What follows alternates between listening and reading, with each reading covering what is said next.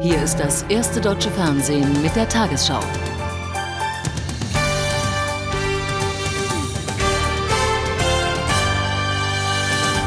Guten Abend, meine Damen und Herren. Die Deutsche Bahn zieht Konsequenzen aus der anhaltenden Kritik an ihrem neuen Preissystem und aus hohen Verlusten.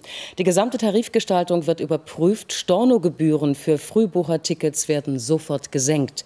Außerdem wird das Management umgebaut. Zwei Konzernvorstände müssen gehen. Zugleich wurde der Vertrag von Bahnchef Medon verlängert.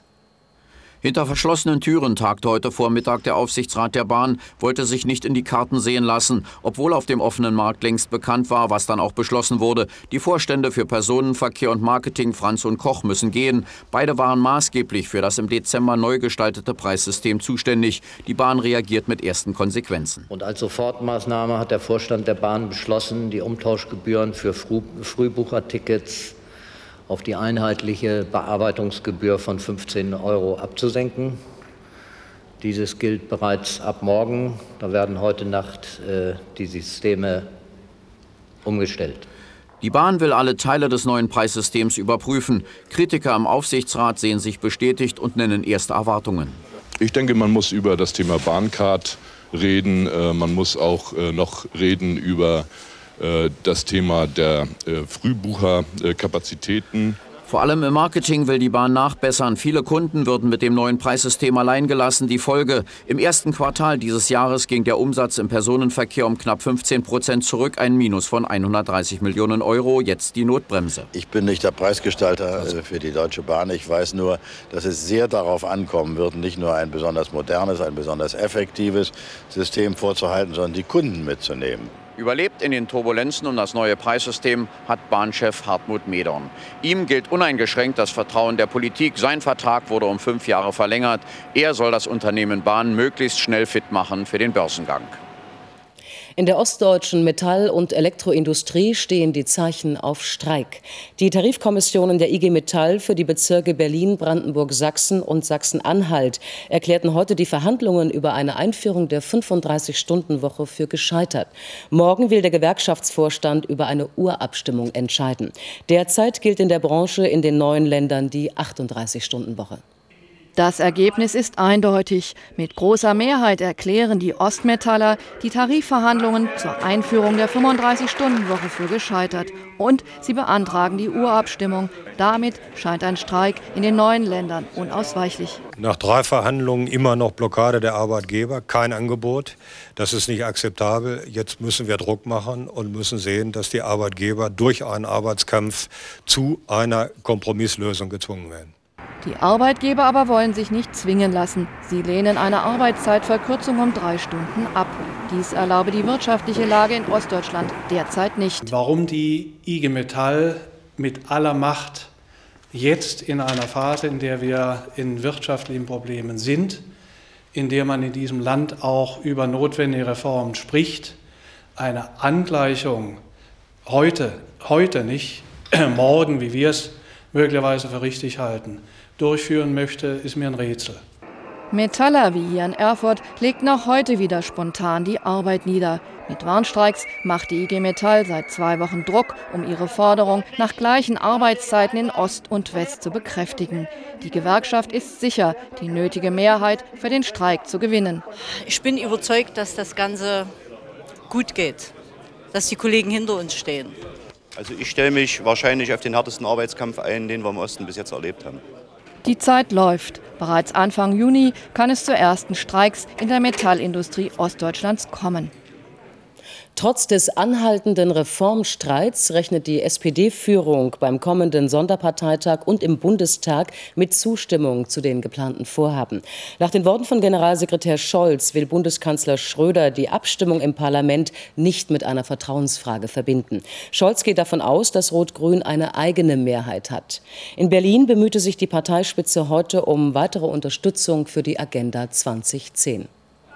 Mit diesen Abgeordneten hat der Kanzler keine Probleme. Der wirtschaftsliberale Seeheimer Kreis der SPD hat Schröder heute Abend zur Spargelfahrt auf dem Wannsee geladen und sichert ihm volle Unterstützung zu für seine Reformvorhaben.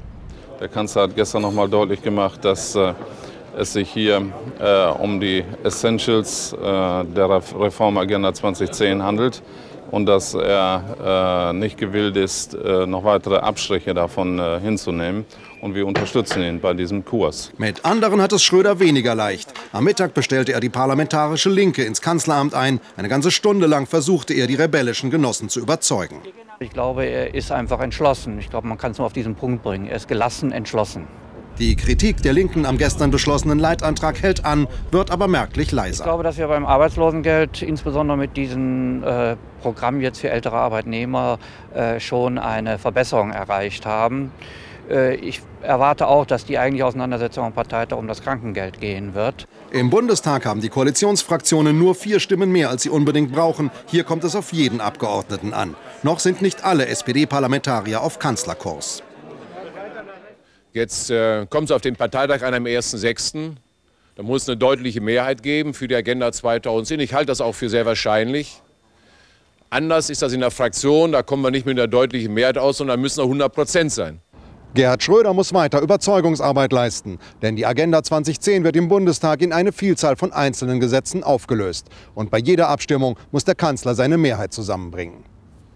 Neben dem Bund stehen auch die Länder weiter unter massivem finanziellen Druck. Mit Blick auf erwartete Steuerausfälle verhängten jetzt Baden-Württemberg, Brandenburg und Sachsen Haushaltssperren. Nach der jüngsten Steuerschätzung hatte sich schon Sachsen-Anhalt zu diesem Schritt entschlossen.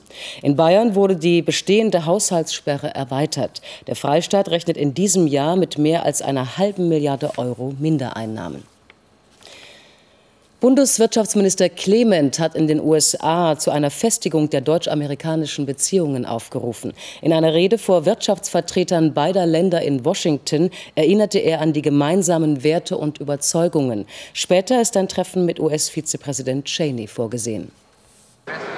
Wirtschaftsminister Clement ließ keinen Zweifel daran, dass Deutschland lieber heute als morgen die transatlantischen Beziehungen verbessern will. Vor 100 hochrangigen Wirtschaftsführern aus den Vereinigten Staaten und Deutschland warb er für eine Festigung der deutsch-amerikanischen Freundschaft. Im Falle Iraks sei man unterschiedlicher Ansicht gewesen. Jetzt müsse man den Blick nach vorne richten und mit den Vereinten Nationen, der Weltbank und dem IWF das Notwendige tun. Deutsche Unternehmen seien bereit, sich am Wiederaufbau des Irak zu beteiligen. Aus der Sicht der Wirtschaftsvertreter beider Länder ist es für die Beilegung des Streits um den Irak höchste Zeit. Ich glaube, dass wir wieder einmal miteinander sprechen müssen, in aller Ruhe und in aller Aufrichtigkeit, um bestimmte Nervositäten und Irritationen wieder zu beseitigen. Der, die Wirtschaft zwischen den USA und Deutschland ist so verwoben. Wir kennen uns seit Jahrzehnten. Es wäre gelacht, wenn wir das nicht wieder normalisieren könnten. Wirtschaftsminister Clement traf heute auch mit dem Chef des Internationalen Währungsfonds, Horst Köhler, zusammen. Danach wird er beim amerikanischen Finanzminister Snow und bei Vizepräsident Cheney für die deutsch-amerikanische Versöhnung werben. Wirtschaftlich, so sagte es der Präsident der amerikanischen Handelskammer, sei man quasi an der Hüfte zusammengeschweißt.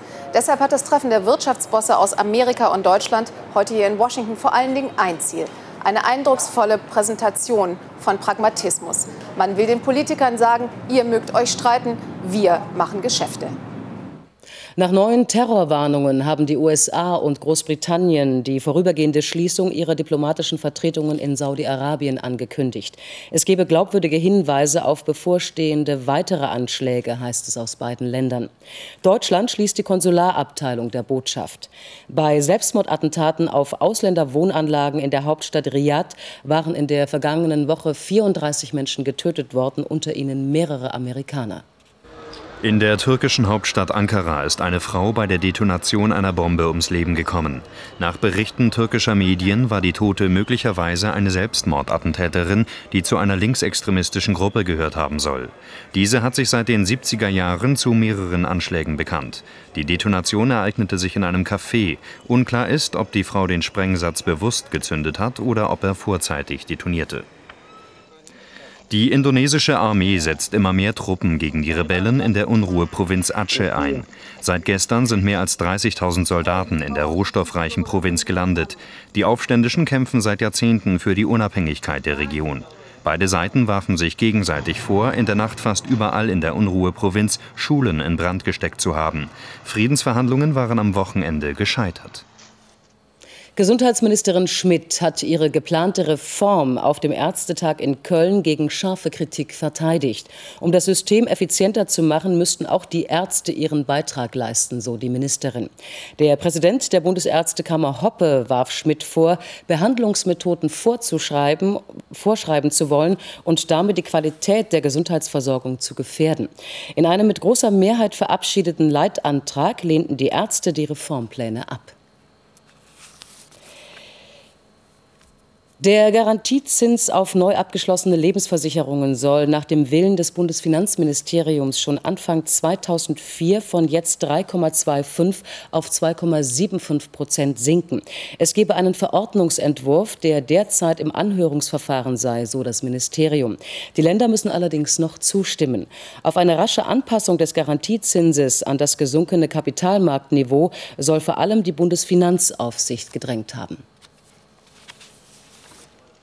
Das Landgericht Gießen hat den Angeklagten im Fall Julia heute wegen Mordes und sexuellen Missbrauchs zu lebenslanger Haft verurteilt.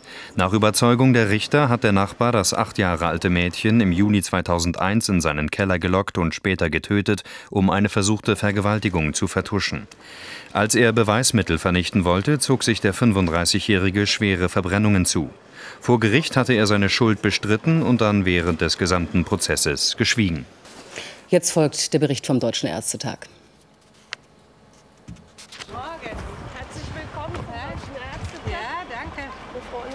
Zu einer Annäherung ist es zwischen der Gesundheitsministerin und der deutschen Ärzteschaft trotzdem nicht gekommen.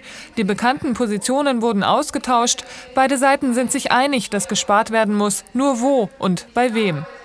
Wir wollen Anreize setzen für die wirtschaftlichere Behandlung. Und äh, ich will, dass die Ärztinnen und Ärzte in Zukunft kalkulierbare und angemessene Vergütungen haben. Ich habe Ihnen versprochen, ich kann sie nicht alle zu Millionären machen, das sage ich gleich dazu. Das ist offenbar nicht die größte Sorge der Mediziner. Sie sehen das jüngste Reformvorhaben als Weg in eine vom Staat kontrollierte Medizin. Inakzeptabel etwa ist für die meisten von ihnen, dass nach dem Willen der Ministerin künftig eine unabhängige Institution die Leitlinien für die Behandlung der wichtigsten Volkskrankheiten entwickeln soll. Wir haben den Eindruck, dass künftig die Therapie nicht mehr Ergebnis einer freien und gemeinsamen Entscheidung von Patient und Arzt sein soll, sondern dass vielmehr ein ganz anderer Arzttypus angestrebt wird.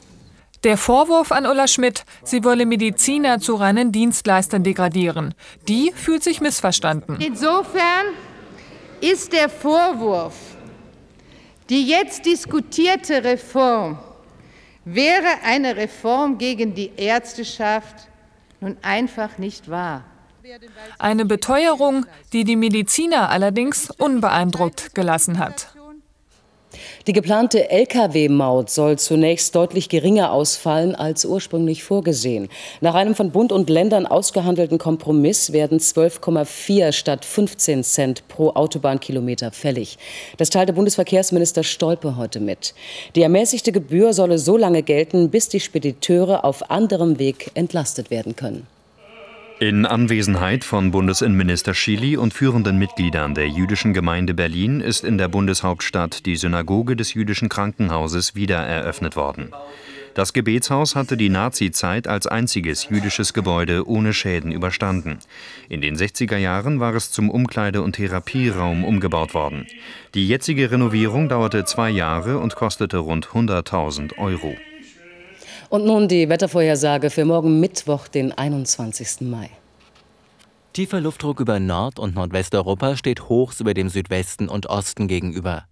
Dazwischen strömt frische Luft zu uns, die allerdings nicht ganz so kühl ist wie die, die in der vergangenen Woche während der Eisheiligen zu uns kam. Die unterschiedlich warmen Luftmassen vermischen sich, das Wetter kommt allmählich zur Ruhe. Doch zuvor muss im Westen in der Nacht noch mit stürmischen Böen, Gewittern und Schauern gerechnet werden. Den meisten Sonnenschein bekommt am Tag der Osten ab, wobei auch dort Schauer fallen und sich am Nachmittag Gewitter entladen. In der norddeutschen Tiefebene und in den Höhenlagen entwickeln sich anfangs noch starke bis stürmische Böen. Am Meer frischer Wind aus westlichen Richtungen, sonst weht der Wind mäßig. Heute Nacht gehen die Temperaturen auf 2 bis 10 Grad zurück, am Tag dann 10 Grad an den Alpen und 17 Grad am Schwarzwald. Die Aussichten? In den kommenden Tagen geht es mit den Temperaturen leicht bergauf. Am Donnerstag kommt im Laufe des Tages im Westen Regen auf, der sich langsam nach Nordosten ausbreitet. Am Freitag viele Wolken und Regen, an den Küsten Gewitter.